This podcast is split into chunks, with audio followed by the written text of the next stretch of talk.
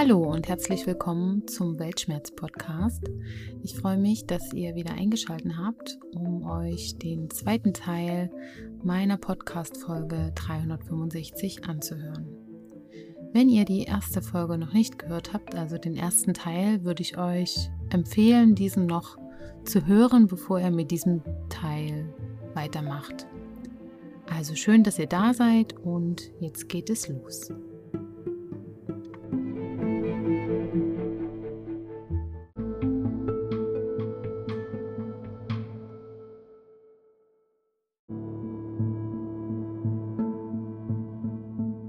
Tag 200. Die Wochen in unserer neuen Wohnung vergehen wie im Flug. Sowieso flieht die Zeit einfach an uns vorüber. Wir arbeiten, essen, schlafen, spielen mit den Kindern und unserem Hund Ted und alles beginnt von neuem. Ich spüre gerade sehr stark, dass wir alle vergänglich sind. Zeit, Menschen und die Beziehung zu ihnen. Ich habe mir auch ein neues Buch zur Trauerbewältigung gekauft, aber gerade kann ich keinen richtigen Zugang zu meinen Gefühlen finden. Zu sehr bin ich einfach mit dem schnellen Leben, dem Außen und der Heilung meines eigenen inneren Ich beschäftigt. Was ich immer wieder tief spüre, ist ein Schatten aus Traurigkeit und Melancholie, der sich sehr schnell um mich legt, wenn ich überfordert oder gereizt bin.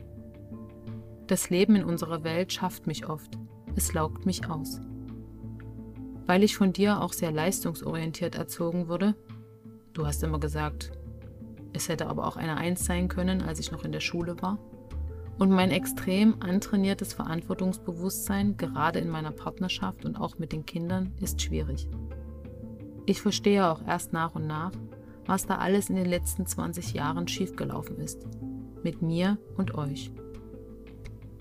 An dein Grab gehe ich nun nicht mehr so oft, da ich auch eigentlich gar kein Grabgänger bin. Natürlich pflege ich es weiter und es sieht immer ordentlich aus.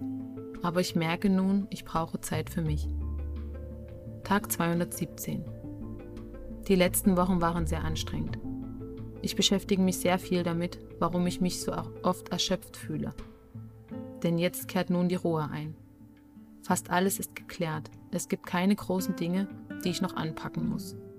Und nun kommt die Stille in mir und damit auch die Angst, die Zerbrechlichkeit. Ich weine jeden Tag.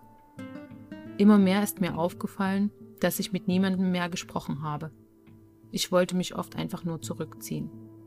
Bis es dann bei zwei Abenden mit Freunden dazu kam, dass es in einer Weinlaune aus mir herausgebrochen ist. Dann kamen die Tränen, die Trauer und die Verzweiflung. Alle wollen mir gern helfen und ich habe am meisten das Gefühl, dass ich mir selber helfen muss. Die Therapie, die ich im Februar anfing, konnte ich durch Corona nun nicht mehr weiterführen. Gerade bin ich daran, mich um eine Alternative zu kümmern.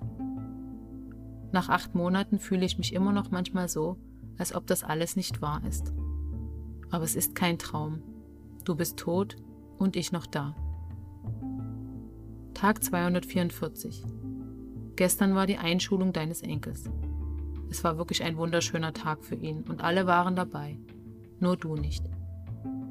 Ich tröste mich mit dem Gedanken, dass du auch bei deinem anderen Enkel nicht dabei warst, weil es dir damals schon schwer fiel mit dem Laufen. Ich bin so unglaublich stolz auf meinen Sohn. So richtig realistisch ist das alles noch nicht. Morgen ist also sein erster Schultag und er geht in die Schule, in die ich selbst auch als Kind selbst gegangen bin und laufen konnte. Wunderbar. Erst kürzlich habe ich aus dem Wohnzimmerfenster geschaut und mir wieder vorgestellt, wie ich ihm zuwinke, wenn er den Weg hoch zur Schule alleine geht. Das habe ich mir immer gewünscht und dafür gekämpft. Auch habe ich erwartet, dass es emotionaler wird, dass ich mehr weine oder sowas. Aber durch die Aufregung und die vielen Menschen war das gar nicht drin und auch gut so. Die Emotionen waren gut beherrschbar.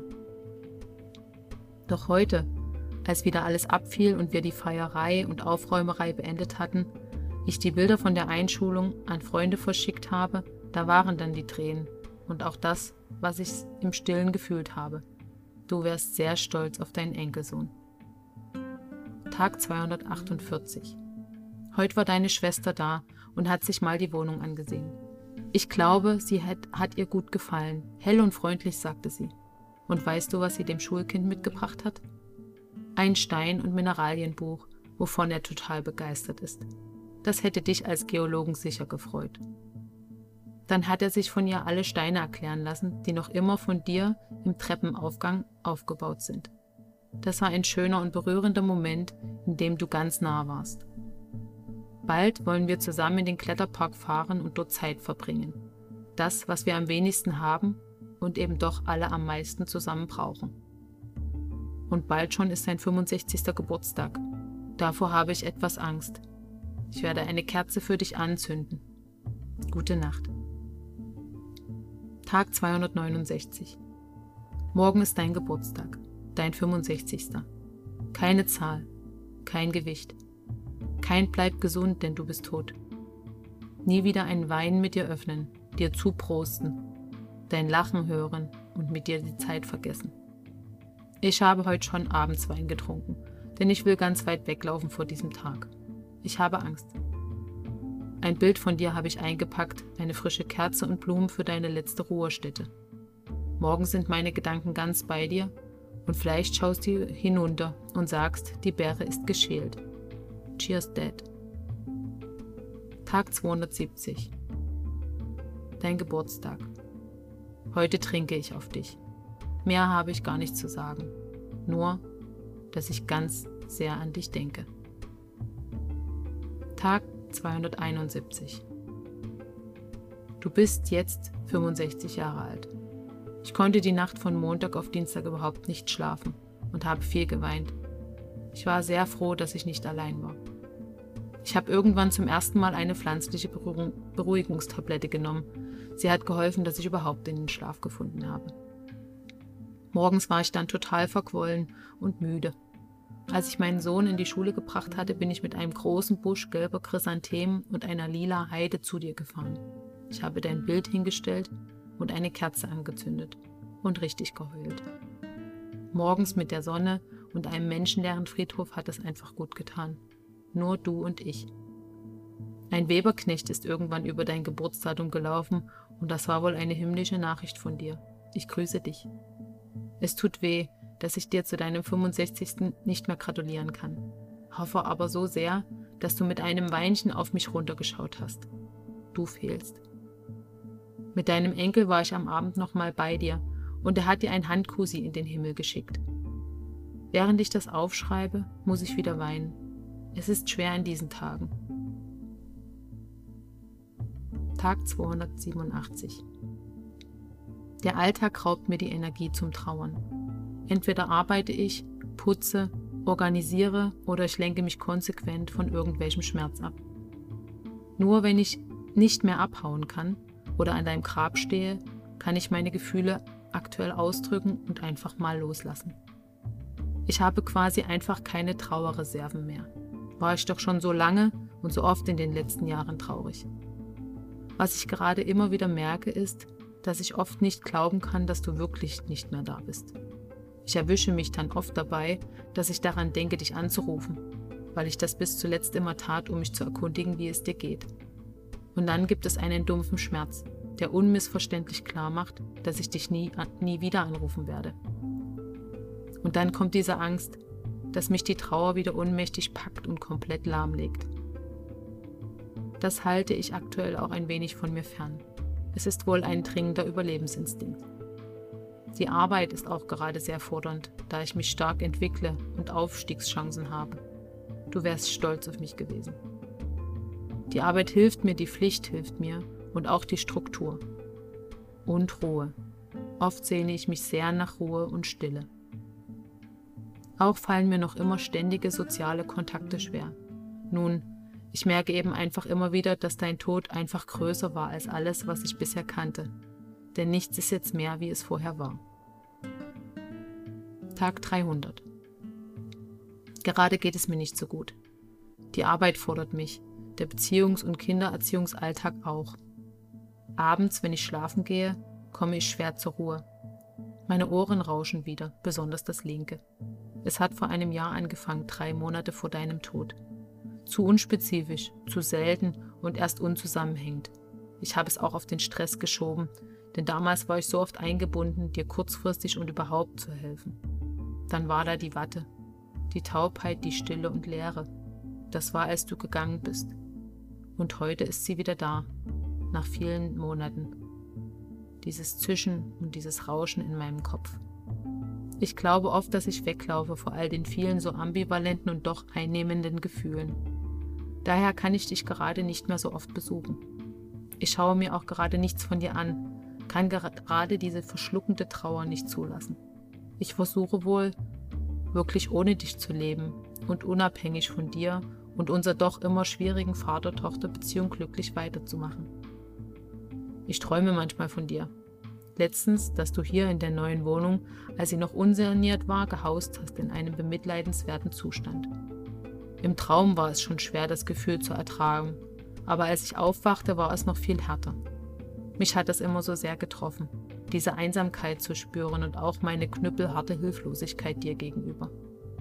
Denn retten konnte ich dich nicht. Tag 305 Ein goldener Oktobertag mit 20 Grad. Er tut der Seele gut. Nach anderthalb Wochen war ich wieder an deinem Grab, habe die Nadeln der Kiefer über dir von deiner Grabbepflanzung aufgelesen und gegossen. Gut, dass ich mal wieder da war. Ich mag die Stille auf dem Friedhof. Gerade hat uns das Coronavirus wieder voll im Griff. Die zweite Welle mit hoher Ansteckungsgefahr und Infektionszahlen hat uns fest im Griff. Ich habe das Gefühl, dass ich mich langsam löse. Von dir und auch einigen negativen Gefühlen. Die Wut ist nur noch selten da, der Schmerz und die Wehmut punktuell. Ich habe das Gefühl, dass ich das erste Mal im Leben eine eigene Identität ohne einen übermächtigen fordernden Vater aufbaue, mich von emotionalem Dauerstress in meinem Leben mit dir befreien darf. Es war so oft Kampf, Kampf, den wohl nur ich kämpfen musste. Ich darf nun selbst entscheiden, wann du mich in meinen Gedanken besuchen darfst und wann ich blockieren möchte. Ich kann nun mehr nach vorne gehen, als es jemals mit dir ging. Du hast mich oft in Anspruch genommen und ich fühlte mich oft ausgenutzt und nicht wertgeschätzt. Jetzt bin ich frei. Du hast mich erlöst von der Bürde, die ich immer mit mir trug, einer Angst, dass ich mich für immer um dich sorgen muss. Nun kann ich für mich sorgen, endlich und ganz in Selbstfürsorge. Tag 325. Der Winter ist da. Im Winter haben wir dich zu Grabe getragen. Und nun sind wir schon wieder im Winter angekommen. Ich kann manchmal diese Dimensionen der Zeit und die Schnelllebigkeit nicht begreifen. Bald ist es tatsächlich schon ein ganzes Jahr ohne dich und manchmal frage ich mich, wie ich bis hierher gekommen bin. Am 22. November war Totensonntag und ich war dich besuchen. Dein Grab haben wir nun winterfest gemacht, Reisig über den Boden gelegt und einer deiner gusseisernen Laternen mit LED-Kerze aufgestellt. Dort hat es mich mal wieder übermannt. Ich musste einfach mal wieder richtig heulen. Ich denke oft an dich, beinahe jeden Tag, in so vielen kleinsten Momenten. Nun rückt Weihnachten näher und davor habe ich Angst. Ich denke, dass mich auch hier meine Gefühle überwältigen werden. Aber dann soll es so sein, denn ich trauere um dich. Immer noch, in wechselnder Intensität, ehrlich und doch selbstfürsorglich. Heute habe ich Weihnachtskarten mit einem aktuellen Bild der Kinder gestaltet. Und als ich aufgezählt habe, wen wir alle eine schicken, habe ich dich einfach mitgezählt. Diese Realität zu spüren, dass ich dich nicht mehr einplanen muss, ist hart.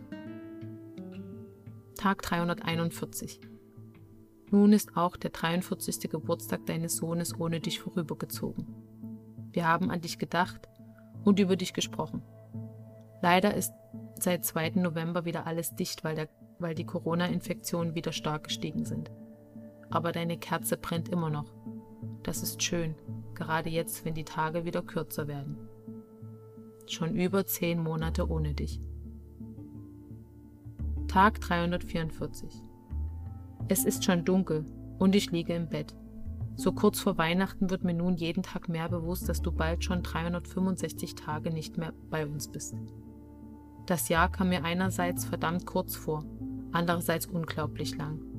Es war ein so schweres, zähes und trauriges Jahr. Aber es war auch mal wieder ein unbeschwerteres Jahr, in dem ich sehr, sehr viel verarbeitet und verstanden habe. Gefühlt habe ich mit meinem Abschied von dir von der irdischen Welt auch schon viel früher begonnen. Ich habe mich bereits lange bevor du gegangen bist emotional ein Stück weit abgekoppelt. Und dennoch denke ich sehr oft an dich, die Umstände und die Tragik deines Todes.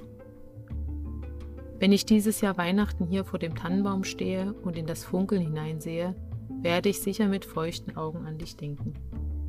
Daran, dass wir so lange kein ungetrübtes frohes Fest hatten. Es lag die letzten Jahre einfach vieles im Argen. Und ich glaube, ich werde wehmütig sein. Nicht nur wegen der natürlichen Trauer an diesen besonderen Tagen, weil du einfach fehlst, sondern auch, weil die Nostalgie in dieser Zeit besonders sehnsüchtig macht. Ich habe mir in Vergangenheit oft friedlichere Weihnachtsfeste gewünscht. Nun nehme ich mir ganz fest vor, ein sehr friedliches, leises und besinnliches Fest zu begehen. Ich werde an dich denken und mein Glas auf dich erheben, im kleinsten Kreis. Cheers, Dad. Tag 355. Nur noch ein Tag bis zum Fest. Mir ist einfach noch nicht festlich zumute. Durch Corona werden wir alle ein sehr kleines Weihnachtsfest feiern und ich habe Angst vor hervorbrechenden Emotionen. Es ist eben das erste Fest ohne Vater und das sogenannte Trauerjahr bald schon rum. Die Gesellschaft erwartet, dass ich mich mit allem jetzt zusammenreiße und weitermache wie bisher, dass ich zurückkehre in mein normales Leben. Aber was heißt das schon? Normal heißt hier wohl möglichst mit gedämpfter Emotion. Nicht zu viel trauern, das sieht nicht so gut aus und außerdem ist es anstrengend für alle um mich herum. Ich habe im letzten Jahr sehr, sehr oft gedacht, dass sich die Welt einfach weiterdreht, ohne zu fragen, wie es uns dabei geht, uns den Trauernden. Es ist dir scheißegal, ob man trauert, und das trauern ja auch viele um mich herum. Nur tabuisieren wir diese negative Emotion. Trauer macht man gefälligst mit sich selbst aus. Ich lasse mich davon nicht beirren. Mein Weg ist nicht, die Trauer wegzudenken oder gar wegzudrücken. Das hält mein Herz nicht aus. Ich muss verarbeiten, indem ich schreibe, oder darüber spreche. Dabei habe ich lange Phasen des Stillschweigens hinter mir. Auch davon habe ich geschrieben. Ich konnte Monate oder Tage nicht über dich und deinen Tod sprechen. Ich wusste nicht, wie ich all das verpacken soll. Meine Unsicherheit, meine Wut, meine Wehmut und meinen Schmerz. Und oft spüre ich diese Gefühle auch immer noch, nur viel schwächer. Ich habe es nicht bewusst entschieden, aber ich merke, dass mein Herz und meine Seele wieder stärker geworden sind. Das beste Anzeichen dafür ist, dass ich mich meinen Gefühlen nicht mehr immer ergeben muss, sondern dass, ich intuitiv entscheide, ob die aktuelle Emotion gerade hilft, mich nur runterzieht oder mich stärkt. Auch deswegen habe ich oft entschieden, dass Reden mit anderen nur bedingt hilft. Wenn Eltern sterben, hilft Reden nicht, so wie Eis und Wein auch nicht hilft. Nur mit Zeit und Verarbeitung kann ich mir selbst helfen. Morgen gehe ich dich besuchen, dann bringe ich dir eine neue Kerze, damit es zu Weihnachten für dich leuchtet. Es wird seltsam sein, dieses erste Weihnachten ohne dich. Tag 361. Mein erstes Weihnachtsfest ohne dich ist vorbei. Es war ein stilleres als das letzte, das so aufwühlend war, da du am 23. Dezember im letzten Jahr wieder mal ins Krankenhaus musstest. Es war jedes Mal aufs Neue schmerzhaft, dich zu sehen, wie du mit einem Treppenrollator aus dem zweiten Stock ins Erdgeschoss und in den Rettungswagen gebracht wurdest. Als ich beim letzten Mal im Auto hinter dem Rettungswagen fuhr, heulte ich den ganzen Weg bis zum Krankenhaus. Dort verbrachten wir wieder Stunden in der Notaufnahme. Du hast auf der Seite gelegen, die Augen geschlossen, den Bauch voll mit Wasser, so dass du überhaupt Luft bekommst. Jedes Mal habe ich mich gefragt, wie lange das noch gehen soll. Jedes Mal. Und nun bist du tot und schon in drei Tagen wird 2020 Geschichte sein. Tag 365. Es ist wieder Tag 0. Neujahr 2021. Letzte Nacht habe ich dich, habe ich zu dir in den dunklen Himmel geschaut, geweint und dir für unser schönes neues Zuhause gedankt. 365 Tage waren nun nicht mehr nur ein Jahr, sondern ein Trauerjahr für mich. Ich habe viel geweint, wieder mehr gelacht es gab viele Wehmutmomente und Angst. Ich habe versucht, deinen Tod gut zu verarbeiten und ich glaube, ich habe es ganz gut geschafft. Alle meine Gefühle und Gedanken habe ich festgehalten, um sie nie zu vergessen, sie nicht von den Zeichen der Zeit wegspülen zu lassen und dich in Würde loszulassen. Auch wenn nach diesem Trauerjahr meine Trauer um dich nicht abreißt, so weiß ich doch, dass ich das Leben wieder nach vorne denke und fühle. Natürlich kann ich mich innerhalb eines Jahres nicht mit allen Facetten dieser Trauer beschäftigt haben. Das kann und sollte niemand verlangen. Abhaken und weitermachen gibt es beim Trauern nicht. Du bist nicht plötzlich gestorben. Du warst sehr, sehr lange krank. Mehrere Jahre hatte ich Zeit, mich immer wieder darauf vorzubereiten, dass du wohl bald nicht mehr da sein wirst. In dieser Zeit habe ich viel über das Sterben und den Tod nachgedacht. Immer wieder schossen mir Gedanken in den Kopf wie, warum ich, ich bin noch zu jung, um meinen Vater zu verlieren, oder warum er, er ist noch keine 65 Jahre alt. Doch auf diese Fragen gibt es keine Antworten. Nach dem, was ich gelesen habe, ist das erste halbe Jahr nach dem ersten Todestag besonders mühsam, weil man in diesem Zeitraum sehr stark realisiert, dass der Verstorbene fehlt. Das könne man direkt nach dem Tod nur schwer bewältigen, da man sich als Trauernder lange im Schockzustand befindet. Tatsächlich habe ich mich vor 365 Tagen gefühlt, als wäre ich in eine dicke Schicht Watte gepackt, die nur wenige Fakten und gut gemeinte Phrasen meiner Mitmenschen durchlässt. Warum sollten wir Trauer auch zeitlich eigentlich begrenzen? Vielleicht sollten wir einfach warten, bis die Schicht Watte dünner wird und damit der Trauer so viel Zeit und Raum geben, wie sie eben braucht. Ich weiß, du bist nun besser aufgehoben und es geht dir nun gut, dort wo du bist. Dort hat deine Seele Frieden gefunden. Mach's gut, Dad. Ihr Lieben, es ist mir an dieser Stelle wirklich eine Herzensangelegenheit, euch zu wünschen, dass, wenn ihr auch trauert, euch die Zeit nehmt, die ihr eben dafür braucht. Niemand geht euren Weg und kann diesen be- oder verurteilen. Wesentlich ist einfach nur, dass ihr weitermacht, bewusst trauert und auch dem Leben wieder eine Chance gebt. Melancholie, Wehmut und Nostalgie gehören dabei genauso dazu wie, wie das sich wiederfinden nach diesem Verlust und auch zuversichtlich nach vorne zu schauen. Das Leben bewegt sich immer nach vorn und nicht zurück. Und damit schließe ich jetzt mit meinem Zitat des Tages. Es kommt dieses Mal von Fabian Leonhardt und heißt Ein Leben.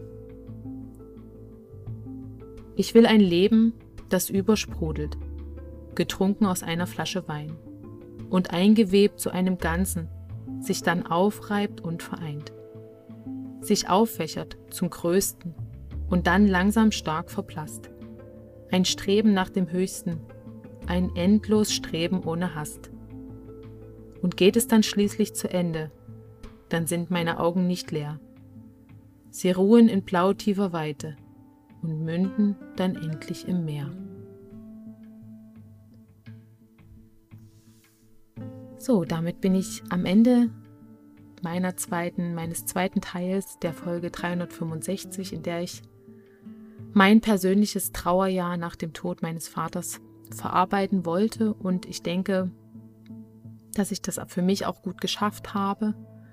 Ich wünsche euch, ähm, dass, wie gesagt, wenn auch ihr trauert, ihr es auch schafft, nach vorne zu schauen und das Leben positiv wieder in die Hand zu nehmen und auch in guter Erinnerung zurückzublicken.